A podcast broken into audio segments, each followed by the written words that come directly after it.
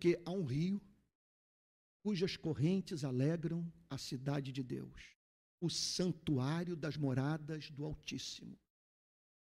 Você sabe o que é entrar no seu quarto e fechada a porta, ter comunhão deliciosa com a luz. E o que diz o grande pensador francês Blaise Pascal, qual é o problema da espécie humana? O problema da espécie humana é que o ser humano não consegue ficar dentro do seu quarto.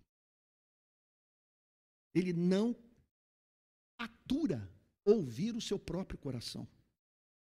Tomar consciência da sua finitude. Do processo inexorável de envelhecimento dentro do qual ele se encontra. E da morte que se aproxima. Do caráter transitório da sua existência.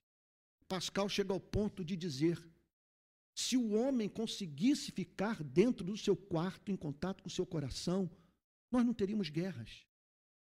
Quando o ser humano caça, ele não quer a presa, ele quer caçar. A meta não é a presa, a meta é se manter entretido com alguma coisa que o impeça de ter contato consigo mesmo. Não é este o que ficava sentado pedindo esmolas? Eu diria o seguinte: o cristão é alguém que não menospreza o afeto humano, mas não mendiga amor. Ele tem uma autonomia em relação ao próximo. Sim,